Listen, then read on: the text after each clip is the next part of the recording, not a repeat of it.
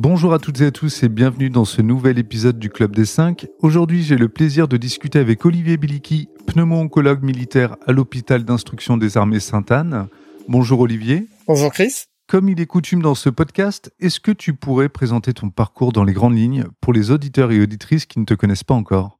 En fait, j'ai commencé il y a quelques années maintenant la médecine. Je suis rentré en 2003 euh, en tant que militaire, en fait, un parcours un peu particulier parce que moi, je suis rentré à l'école de santé des armées de Lyon-Bron en 2003.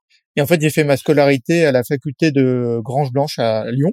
Euh, on passe le même concours que les civils, l'internat, en, 2010, en 2009. Et en fait, j'ai choisi pneumologie euh, sur Lyon. Ok.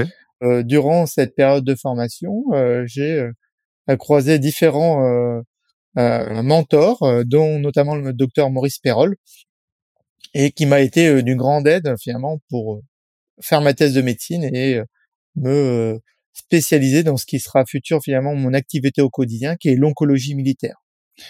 Et euh, suivant un, un, parcours militaire, en fait, j'ai été muté en 2015 euh, à Clamart, c'est un hôpital militaire, c'est l'hôpital militaire de euh, Percy où j'ai fait quatre ans. Mhm. Au bout des quatre années, on m'a demandé de reprendre l'activité d'oncologie thoracique à l'hôpital Sainte-Anne et c'est là où je suis depuis euh, 2019. Et euh, récemment, il y a quelques mois, j'ai passé le concours d'agrégation de professeur agrégé de l'école du Val-de-Grâce. Où, voilà, maintenant je suis professeur de médecine, qui est un concours un peu différent de celui de professeur euh, des universités euh, qu'on compare au milieu un peu civil. Ok. J'étais en train de me demander, là du coup, tu dois bien connaître euh, Nicolas Paléron. Nicolas Paléron, c'est mon chef de service, donc euh, Ah, c'est rigolo parce qu'on se retrouvait, euh, on s'est croisés pour la, on se connaissait de, de, il est plus ancien que moi, il a cinq ans, hein. c'est un, un ancien de l'école, euh, et en fait on s'est croisés pour la première fois au GFPC formation en 2014, donc ça fait un peu un lien, et finalement on s'est retrouvés en 2019 quand je suis arrivé, euh, parce que lui il était arrivé deux ans avant moi, euh, côté un peu allergo, mais aussi avec beaucoup d'activités d'oncologie. Et donc, euh, finalement, on se retrouve tous les deux avec un autre collègue que j'ai débauché de Paris.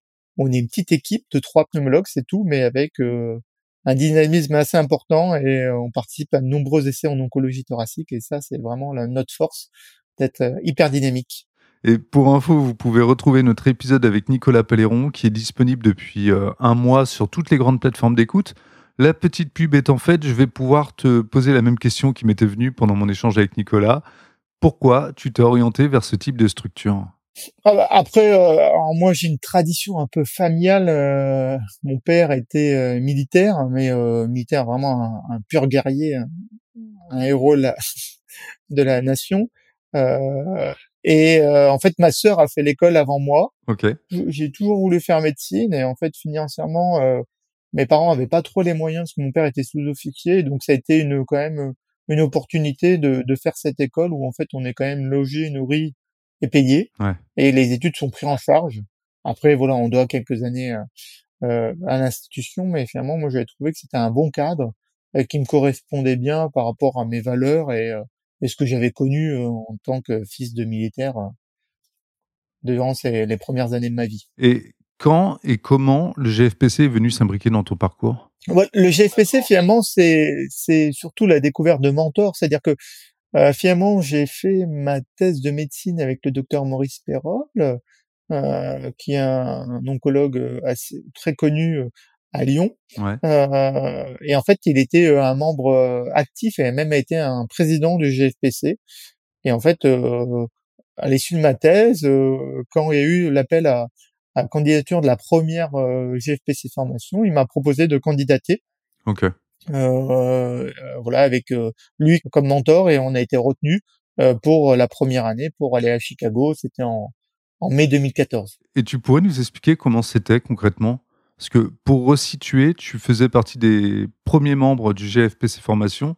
J'imagine que ça a pas mal changé. Ah oui, bah c'était, euh, euh, moi j'ai eu la chance de redoubler même. J'ai fait deux années de GFPC formation, 2014 et 2015. Ok. 2015 en tant que ancien. Euh, et donc, euh, en fait, la, la première année, c'était vraiment euh, le tout début du GFPC formation. Il y avait peu de sessions avant, tout était nouveau, tout était un peu, on, on- naviguait à vue. Hmm. Euh, donc, on s'était euh, finalement a fait euh, des réunions physiques euh, trois mois auparavant. On s'était tous vus pour la première fois en mars.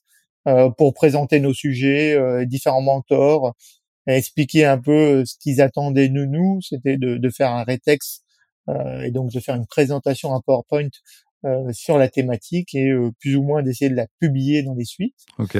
Et à la suite, on était coaché par mail et on s'est retrouvé le 31 mai, c'était souvent le 30-31 mai, euh, Lasco, dans l'avion pour aller à Chicago. Et donc après, ça a été quand même de découverte en découverte parce que on est arrivé à, Chicago. Après les deux heures de douane, mais ben, en fait, on s'est dit, est-ce que quelqu'un nous attend à l'aéroport ou pas? On n'était pas au courant. On a cherché pendant une heure et finalement, comme il y avait personne, on s'est dit, on va y aller tout seul. On a pris le train pour rentrer à l'hôtel. Et on avait dit que, on avait trouvé que l'hôtel était pas très loin de l'arrêt de tram, mais en fait, c'est un peu les, c'est la mode américaine, donc c'était pas le même échelle. donc on a un peu marché pendant 6 euh, kilomètres avec nos bagages pour arriver oh jusqu'à l'hôtel. Donc déjà, un peu une expédition. Ouais. Donc ça a été un peu euh, comique et euh, donc voilà. Et après ils ont dit ah mais on avait oublié de vous dire que il fallait vous débrouiller par vos propres moyens. donc c'était un peu, tout était un peu la découverte est un peu nouveau. Ouais. Mais c'est ça qui rend aussi le, le, le, trajet très intéressant. Et surtout, après, ça a été la, la découverte du congrès, 40 euh, 000 personnes. Euh, quand il faut faire un kilomètre entre deux salles euh, ouais, énorme. pour voir différents topos, on, on, c'est une autre dimension de ce qu'on connaît, nous, les congrès français de pneumologie, où on est déjà 7-8 000, c'est hyper énorme. Voilà, quand on va aux États-Unis, c'est, c'est, c'est le gigantisme américain. On en parle énormément dans ce podcast, c'est même un élément central. C'est quoi, selon toi, le point fort du congrès pour celles et ceux qui projettent d'y aller? Ah bah, c'est que finalement, ce qu'on voit, c'est que l'ASCO, c'est quand même un, lieu unique euh, qui sert euh, tout le temps. Euh, et c'est pour ça que c'est important que les jeunes y aillent, que qu'on y aille, qu'on continue y aller, parce que bah, c'est là que bah, on apprend, bah, c'est là qu'on a toutes les, les, nouveautés des essais thérapeutiques, les dernières actualités, euh, voilà, tous les essais euh, qui ont changé euh, l'actualité ou le devenir des patients, mais ils sont présentés là en avant-première. Ouais. Bah, c'est là où maintenant, en tant qu'ancien ou maintenant coordinateur d'essais, ah bah, les industriels nous proposent les futurs essais. C'est là mmh qu'on discute nous au sein maintenant du GFPC avec les laboratoires pour créer des nouveaux essais.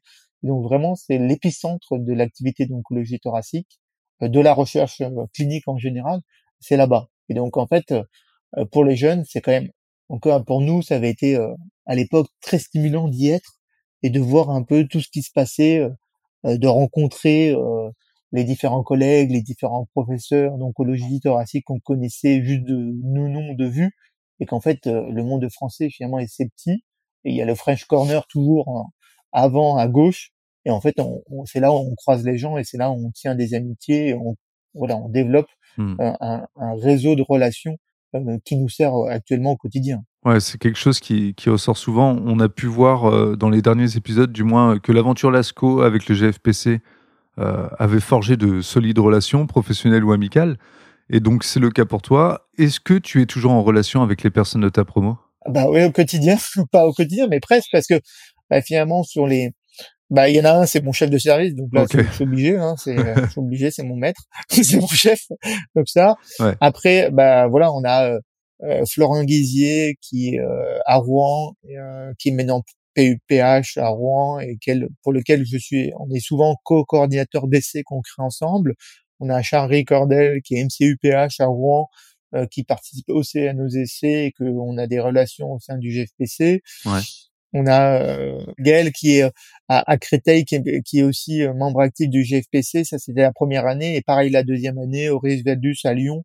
Donc voilà, c'est en fait, c'est des gens que qui étaient comme moi intéressés par la recherche et qui ont poursuivi et qui maintenant on, on a on monte des essais ensemble, on participe à la recherche activement, euh, que ça soit au sein du GFPC, mais aussi hors GFPC, dans le cadre bah, des industriels, des essais industriels, parce qu'on est souvent co-investigateurs dans différents essais euh, dans, par rapport à nos différents centres. Et voilà, et donc euh, on est très ravis souvent de se retrouver au, moment des congrès, parce que c'est que là où on a l'opportunité de se voir, on est tellement pris par le travail en dehors de ça que finalement les congrès, ça permet vraiment d'avancer sur ces travaux-là. Et j'ai l'expérience il y a deux ans j'ai fait un, je me suis retrouvé avec Florian Guizier là à, à, à l'ASCO et en fait, je pense qu'on a travaillé, on travaillait 16 heures par jour, on a créé, on a monté des projets que actuellement aboutissent là deux ans après. Ouais. Mais c'est parce qu'on a travaillé, on était dans le même euh, hôtel et on s'est posé à chaque fois le soir pour travailler, pour avancer. Et c'est là où on, en tout cas nous, on avance. on espère l'année prochaine se retrouver là-bas pour avancer nos projets communs. Ouais, au final, il y a un vrai mouvement d'émulation collective. Et justement, c'est quoi le projet sur lequel tu as pu travailler, donc euh, collectif ou non, et qui t'a le plus euh, stimulé? Ouais, bah il y en a un, c'est que j'ai fait avec le GFPC. En fait, ça, ça découle, l'affinité, ça découle de, de finalement mon sujet de deuxième GFPC formation qui s'intéressait finalement au mécanisme de résistance euh, post-thérapie euh, ciblée de première ligne. En fait, on avait montré qu'il n'y avait pas grand-chose, qu'il n'y avait pas beaucoup de pistes, et qu'il y avait une petite piste, c'était peut-être l'association de l'immunothérapie avec un anti-angiogénique. Et en fait, euh, avec le GFPC, on a réussi à monter après plusieurs aléas et, et avoir surtout trouvé le financement. Euh, un essai qui s'appelle Immunoaddict, qui est un essai de phase 2 non randomisé, ouais. qui inclut plus de 150 patients qui présentent une mutation GFR ou ALK, donc c'est des tumeurs assez rares, et qui progressait après une première ou une deuxième ligne de thérapie ciblée euh, pour faire euh, finalement une association de chimio-immunothérapie plus un anti-angiogénique. Ok. Et donc finalement, malgré l'inclusion était par le Covid, on a pu inclure 150 patients en moins de 18 mois. Et euh, on a pu montrer que c'était euh, une stratégie assez intéressante et ça a fait l'objet euh, finalement d'une présentation au Congrès européen, ce qu'on appelle l'ESMO, euh, en 2022 et ça a été publié en début d'année dernière, en, janvier 2023. Donc, euh, et ça, c'est vraiment pour un jeune que j'étais à l'époque, c'était en 2017 qu'on a eu les premières, euh, la réflexion, ça a été assez complexe. Hein, et je remercie surtout le professeur Shahid, qui était le président GFPC, qui m'a beaucoup aidé. Et on a démarché les laboratoires, eu quelques refus. Finalement, on a eu le soutien du laboratoire Roche, hein, euh, et donc ça a été euh, des discussions, passer les CPP, les amendements, euh, voilà. Donc tout un labeur de ce que c'est la recherche clinique au quotidien, et finalement que j'ai pu réaliser et faire jusqu'au bout grâce au GFPC en fait. Bon, on va pas se mentir, quand on se lance dans un tel périple, il faut tenir la barre. C'est quoi les bonnes pratiques que tu t'es imposées tout au long de cette étude, tout au long du processus? Pour maintenir l'équilibre euh, entre vie perso et vie pro et euh, surtout pour ne pas baisser les bras Ah, il faut première chose, il faut avoir une, un socle euh, solide, c'est-à-dire que on a des métiers qui sont harassants, qui sont hyper prenants parce qu'on a du travail tout le temps, parce qu'en plus si on fait de la recherche clinique, c'est en dehors des heures de travail. Ouais. C'est en plus c'est le soir, c'est le week-end à relire les protocoles, à répondre aux mails. Euh, et donc en fait, il faut avoir une, une famille soudée. Donc j'ai la chance d'avoir une femme et une fille euh, exceptionnelles euh, qui me comprennent et qui sait que voilà, je fais la part de choses. Euh, on a défini des temps où j'ai le droit de travailler le soir et d'autres où j'ai pas le droit et je m'y tiens. Okay. Euh, et après il y a le sport aussi. Je fais pas mal de courses à pied, donc ça c'est ça permet d'échapper de, de, en peu de temps euh, courir un peu dans la montagne ou euh, varoise en une heure de vraiment se vider la tête et de repartir euh, pied au plancher. Et donc euh, voilà, il faut arriver à trouver des espaces un peu de, de, de cloisonnement. Et ce que je trouve le plus dur, en, tout cas en médecine, c'est d'arriver à, à, couper. Ouais. Et euh, c'est vraiment ce qui est le plus difficile, c'est d'arriver à, à, faire un break, euh, de dire ben voilà pendant ce temps-là, je vais pas répondre aux mails, je vais pas, je vais pas répondre aux sollicitations. voilà, je suis en vacances cette semaine, j'ai eu quatre appels pour euh, des nouveaux cancers de collègues pneumologues, et donc euh, je les traite, je les envoie à mes collègues euh, qui sont au travail. Donc en fait, on a, on a jamais, ça s'arrête jamais en fait. C'est ça la, problématique, c'est qu'en fait on n'a jamais temps de repos à part couper le téléphone, ce que je fais des fois. Là, le week-end, on coupe le téléphone et point final. Ouais, la, la transition est quasi parfaite. Tu parlais d'être bien entouré. C'est aussi comme ça que tu vois le GFPC Si on a envie de faire de la recherche clinique, il faut dire que la recherche clinique, on peut pas la faire tout seul.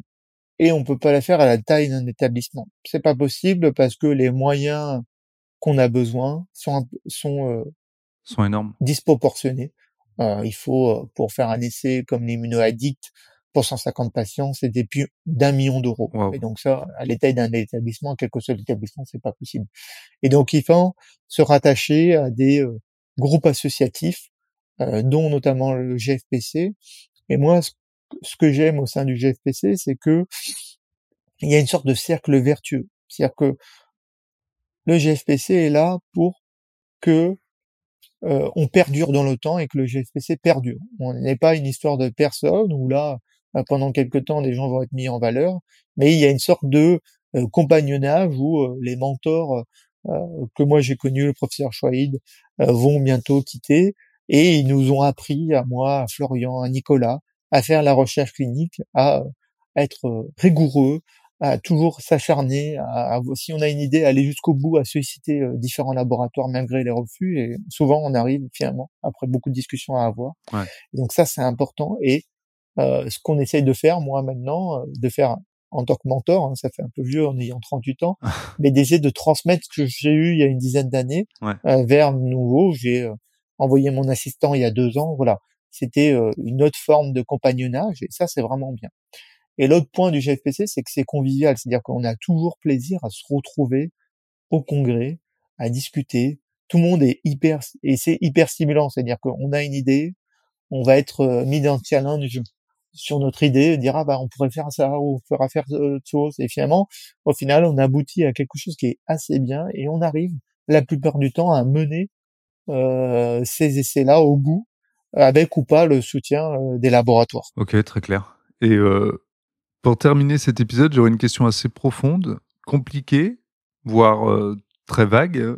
Et si tout était à refaire? Finalement, si c'était à refaire, je referais pareil parce que c'est c'est vraiment un, un métier stimulant. Ouais.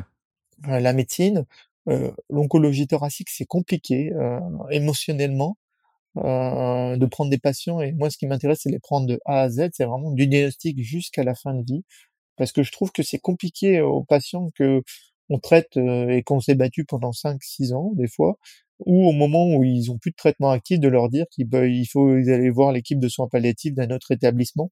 Et donc notre culture, nous, c'est plutôt d'essayer de, de s'en occuper jusqu'au bout, parce que c'est pour eux, ils sont attachés à nous, ils ont créé des liens avec les équipes médicales, paramédicales, et donc là, voilà, si euh, on les change, bah, finalement, d'un coup, ils se retrouvent avec une maladie ou sont en phase terminale et on leur met entre les mains des personnes qui connaissent pas, qui sont Ouais. très compétentes en eux-mêmes, mais en fait, finalement, ce lien-là, ils, ils, ils ont pas le temps de se créer.